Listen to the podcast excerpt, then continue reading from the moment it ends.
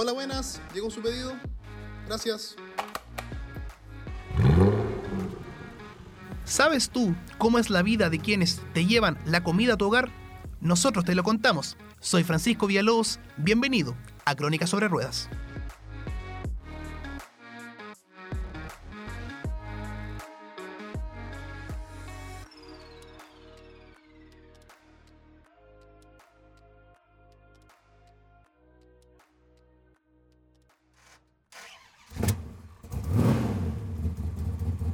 Noticia de un repartidor eh, que falleció producto del atropello donde manejaba una mujer en estado de ebriedad. y así mató a un joven repartidor que iba en su moto. Los trabajadores de deliveries exigen mayor seguridad en las calles. de tránsito, el cual involucra a un taxi también con un eh, motociclista. En este caso eh, se trata de un repartidor de delivery que estaba realizando un servicio segundos antes nada más de todo este hecho. Tras la colisión, el conductor de la motocicleta salió eyectado.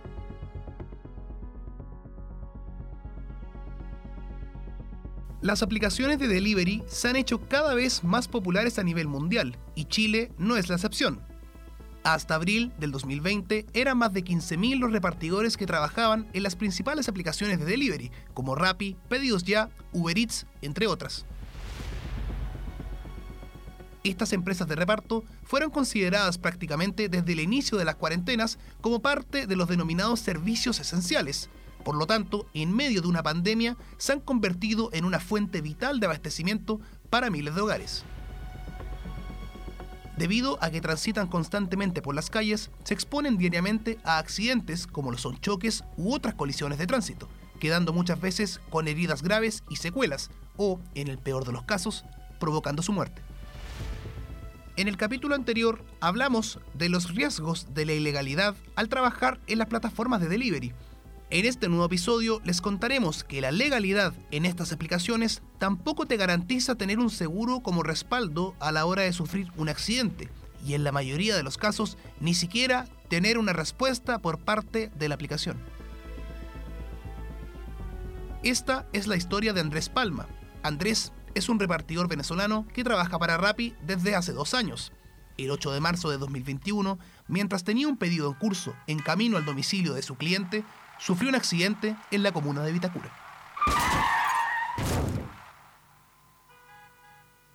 Eh, tuve el accidente el 8 de marzo, estaba en, Vitacura, iba bajando por Avenida Las Gualtatas.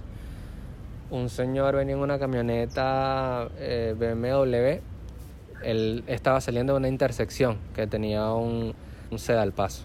Se comió el sedal paso porque venía yo y me estrellé contra la trompa de la camioneta saliendo el de la calle. Di una vuelta por el aire, le metí la rodilla al, parabrisas de la camioneta, caí al piso de espalda, gracias a Dios siempre uso el bolso encima y muy buen casco y tuve un esguince de tercer grado y me tengo que operar la rodilla porque no lo he podido, no he podido recuperar. Tuve un impacto en el pene, se me abrió y tuve una cirugía menor.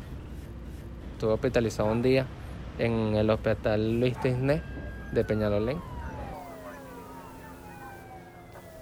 La problemática es que los repartidores de las plataformas digitales de delivery no cuentan con un contrato firmado entre el empleador y empleado, por lo tanto, carecen de protección y apoyo por parte de las aplicaciones. Esta desprotección se refleja principalmente en que no cuentan con un seguro de accidentes del trabajo y en el caso de sufrir una contingencia mientras realizan sus despachos, dependen de las políticas de cada aplicación. Normalmente las aplicaciones dicen que tienen un seguro, pero para acceder a eso nunca, nunca uno tiene respuesta. Yo empecé a escribir, le dije que había tenido un accidente y tal, nunca me respondieron. ¿Los trataste de llamar? ¿Le hiciste todo el tipo de contacto para...? Claro, sí. Y como te digo, yo eh, le escribí por la aplicación, eh, seguí el, procedimiento que dicen ellos en la página, que es para uno poder solicitar los reembolsos y eso. Nada, hasta ahora nada. Al final me tuvieron que ir al hospital porque tampoco podían esperar por mí. ¿Tú ibas con un pedido en el momento que te impactan? Sí, yo estaba con trabajo, pero como te digo, no, nunca me dieron una respuesta. No sé, ellos simplemente se lavan las manos. Con tantas personas que han tenido accidentes, yo nunca he conocido a alguien que, que alguna aplicación se haya hecho responsable por, por el caso. Casi siempre nosotros cuando tenemos los accidentes estamos trabajando y siempre nosotros tenemos que resolver con las personas que tenemos los, los inconvenientes o, o, asumir nosotros toda la pérdida. La ex ministra del Trabajo y Previsión Social, Alejandra Kraus, expresó que el hecho de que un trabajador esté sin un contrato laboral tiene distintas consecuencias. El trabajar o prestar servicios sin contrato de trabajo impactará en los fondos para pensiones que vaya el trabajador acumulando en su cuenta individual para su etapa de vejez. También impactará en la debida protección social del trabajador, pues no podrá acceder a los beneficios del seguro de desempleo. Tampoco estará protegido por la ley de accidentes del trabajo y enfermedades profesionales. No tendrá derecho al pago del subsidio de licencia médica en caso de enfermedad común ni al seguro de la ley sana. Claramente, el no tener contrato de trabajo coloca al trabajador en una clara desprotección que debería ser discutido en un eventual juicio laboral.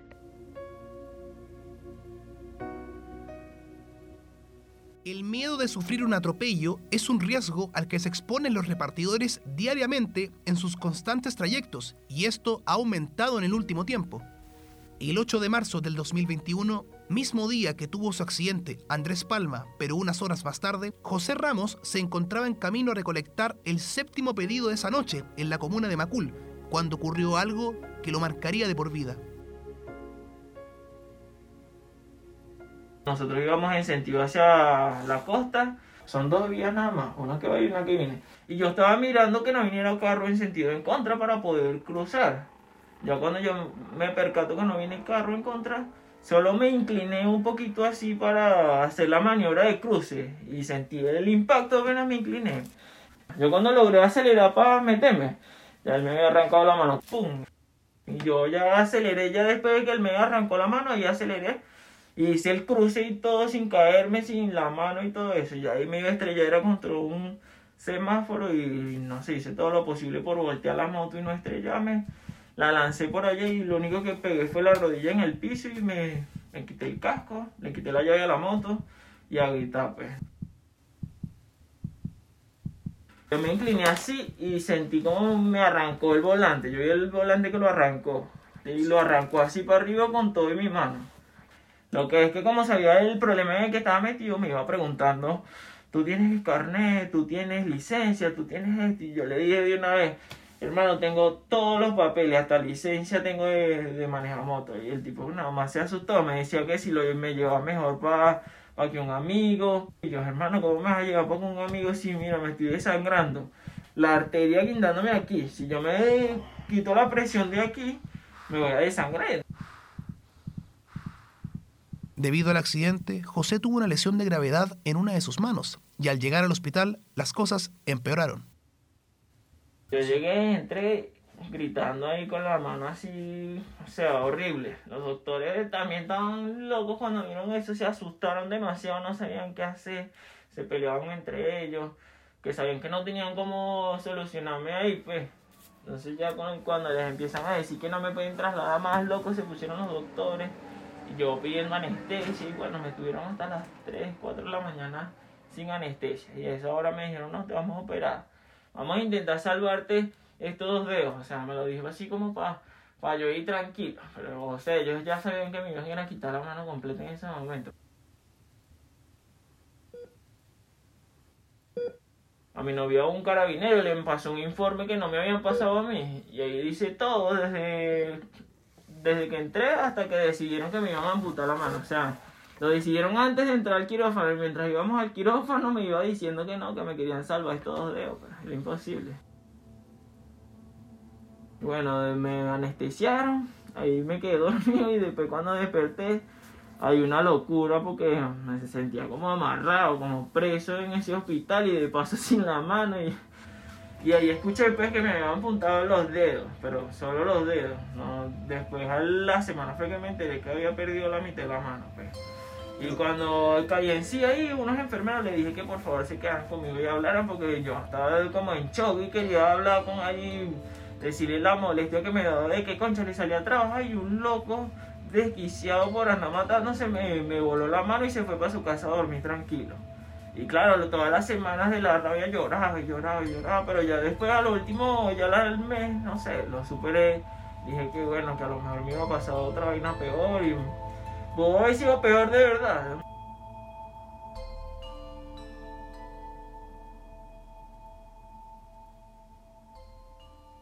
A pesar de la gravedad de su lesión, José se intentó poner en contacto con Rappi, pero no recibió respuesta. El pedido no llegó a su destino y Rappi, en vez de investigar lo que ocurrió, simplemente le bloquearon la cuenta. Exactamente lo mismo que le sucedió a Andrés Palma, con la particularidad de que ambos accidentes ocurrieron el mismo día.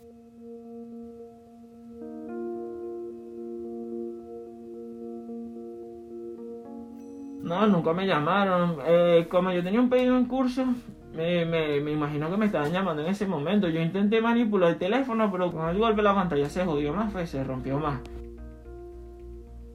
Entonces yo intentaba manipular la aplicación para avistar, para poner algo ahí para que la aplicación supiera que estoy en un accidente y no, nunca pude hacer nada. Entonces la aplicación me libera el pedido y quedó bloqueado como si yo hubiera agarrado el pedido y no lo hubiera ido a buscar. O sea, tú intentaste escribirle la aplicación mientras estaba sangrando. Sí, estaba con la mano ahí en el hospital. Lo único que tenía es intenté escribir como porque estaba la cliente también llama que llama, escribe que escribe, pero no podía notificarle a la aplicación. Al día siguiente estaba era bloqueado en la aplicación, como porque yo no pude liberar el pedido y no pude avisar nada, ellos me bloquean.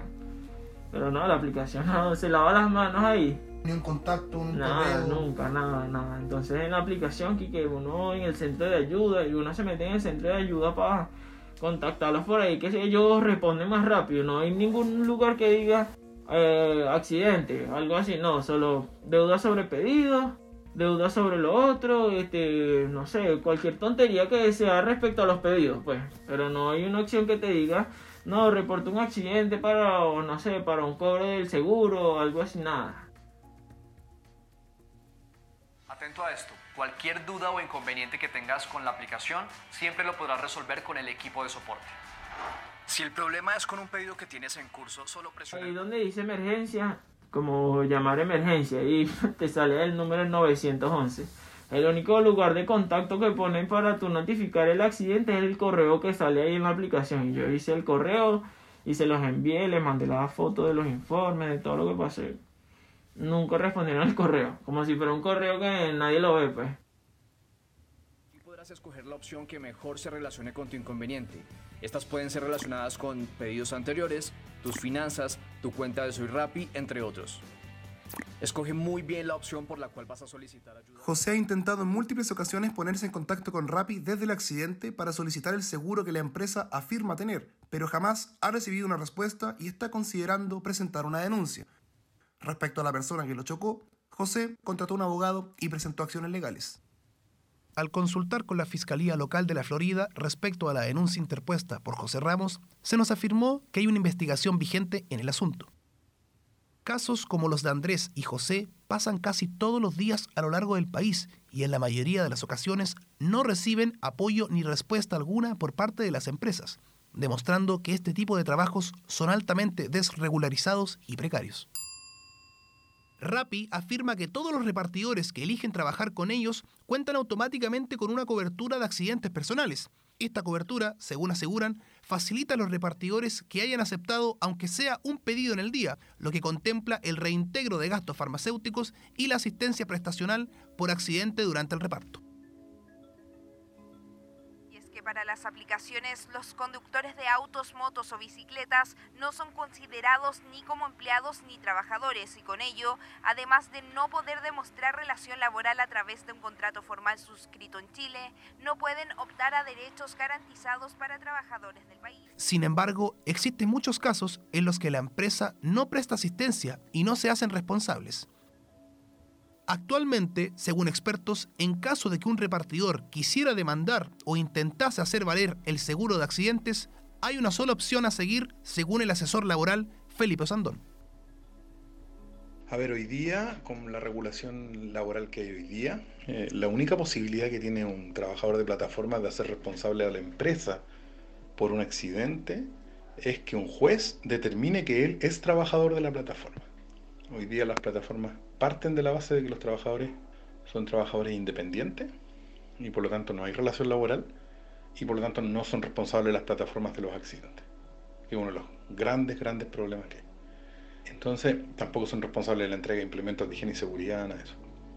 Entonces hoy día, con, la no regulación que, que existe, un trabajador sufrió un accidente, la única manera de hacer responsable a la empresa sería ir a un juicio laboral, que el juez determine que la empresa es la empleadora de ese trabajador y una vez que esa determinación se tome, hacer responsable a la empresa de eh, el seguro de accidentes del trabajo y de todo lo que viene después. Es la única forma. Por eso es tan relevante regular este tema y establecer adecuadamente cuáles son las responsabilidades de la empresa para con los trabajadores. Una de las principales demandas que encabezan las luchas de estos trabajadores es algo muy básico, el reconocimiento laboral. La ley no reconoce una relación laboral entre los repartidores y las aplicaciones ante el papel son socios o trabajadores independientes. Joaquín Mujica es coordinador de Defensa Motorizada y Riders Unidos, dos gremios que se han conformado en el último tiempo para liderar y apoyar a los repartidores. Actualmente hay organizaciones que se encargan del precariedad laboral y hacer la ley, pero es un tema bastante complicado y bueno, está ahorita en, las manos que, corresponden para ver si se logra hacer ley. ¿En qué se proyectan ustedes? Miren, que esto sea lo más regulado posible, lo más ordenado posible. Ese es el objetivo. Que las personas puedan trabajar y que se sientan identificados como repartidor, como delivery tanto como ayudar a que el repartidor tenga un orden, como ayudar a, concientizar al cliente o a la empresa de que es, un trabajador, a que es una persona y que realmente esto es un trabajo de atención al público. Lo que nosotros estamos ejerciendo es un trabajo de atención al público. O sea, tenemos que tanto educar como al repartidor como educar al cliente o al restaurante.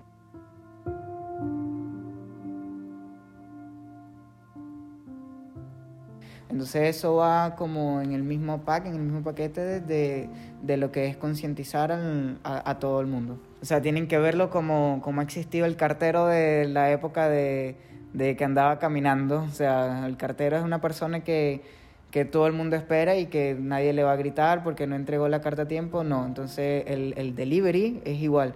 O sea, no tendría que por qué un delivery recibir un insulto o algo si el restaurante no, no cubrió el, tiempo estipulado y el delivery llega tarde, o sea, tampoco es culpa del delivery. Entonces, a eso es lo que vamos.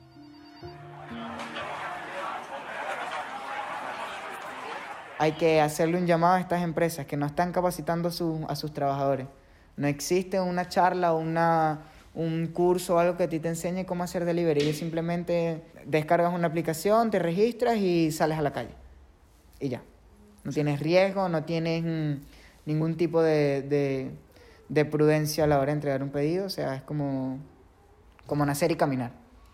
Entonces ahí se nota la, la, precariedad que tiene la empresa subsistiendo dentro de ella. Ustedes jamás le, nunca los llaman, nunca les preguntan nada. La empresa jamás entiende que no son ustedes, no, no los conoce. No, no les importa.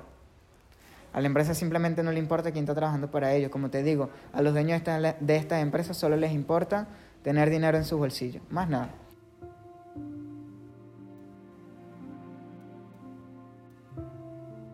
Es por esto que el gobierno puso suma urgencia para el despacho de un proyecto de ley que modifica el Código de Trabajo, regulando el contrato de trabajadores de empresas de plataformas digitales de servicios. La moción fue ingresada por cuatro senadores, entre los que se encuentra Carolina Goich. Nosotros en el proyecto lo que hacemos es reconocer la relación laboral y por lo tanto lo que se hace es incorporar en nuestro actual Código del Trabajo normas especiales para los trabajadores de plataforma. Eso significa reconocer el derecho a descanso, el derecho a remuneración, todas las cláusulas que están habitualmente en un contrato. Se reconoce sí la posibilidad de que hayan trabajadores dependientes o independientes con un horario establecido o con libertad respecto del, del horario. Pero en términos generales lo que se hace es el reconocimiento de estos trabajadores de la relación laboral respecto de la plataforma en que se desempeñan. Pueden trabajar para mate en una plataforma, pero también establecer garantías de descanso y garantías de protección y seguridad social.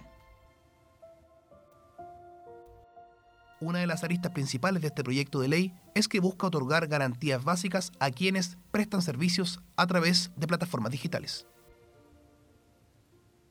Respecto a los accidentes, lo que propone el proyecto es que los trabajadores tengan cobertura de seguridad social. Eso significa también vigencia de la ley de accidentes de trabajo y no solamente eso, que, permite la cobertura íntegra por parte de la mutual, ¿no es cierto?, en caso de un accidente de trabajo, ya sea de trayecto o prestando los servicios, o la cobertura eh, en caso de un seguro de invalidez.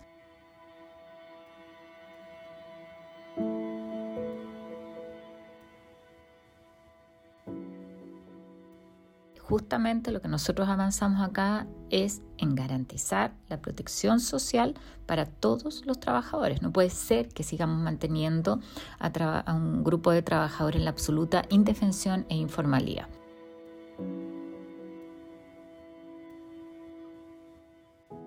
Nos comunicamos con Rappi para consultarles respecto a por qué Andrés Palma y José Ramos no han recibido una respuesta de la app y por qué no se les ha otorgado el supuesto seguro gratuito.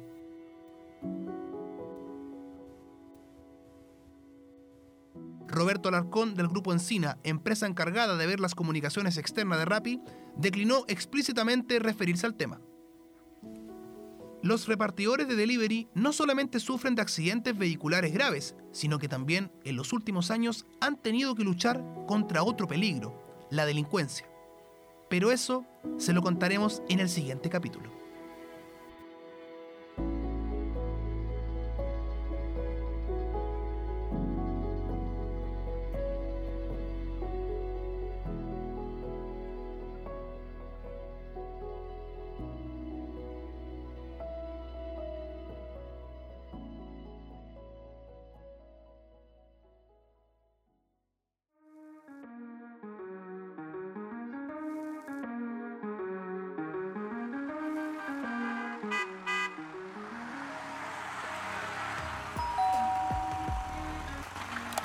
Hola, buenas. Llegó su pedido.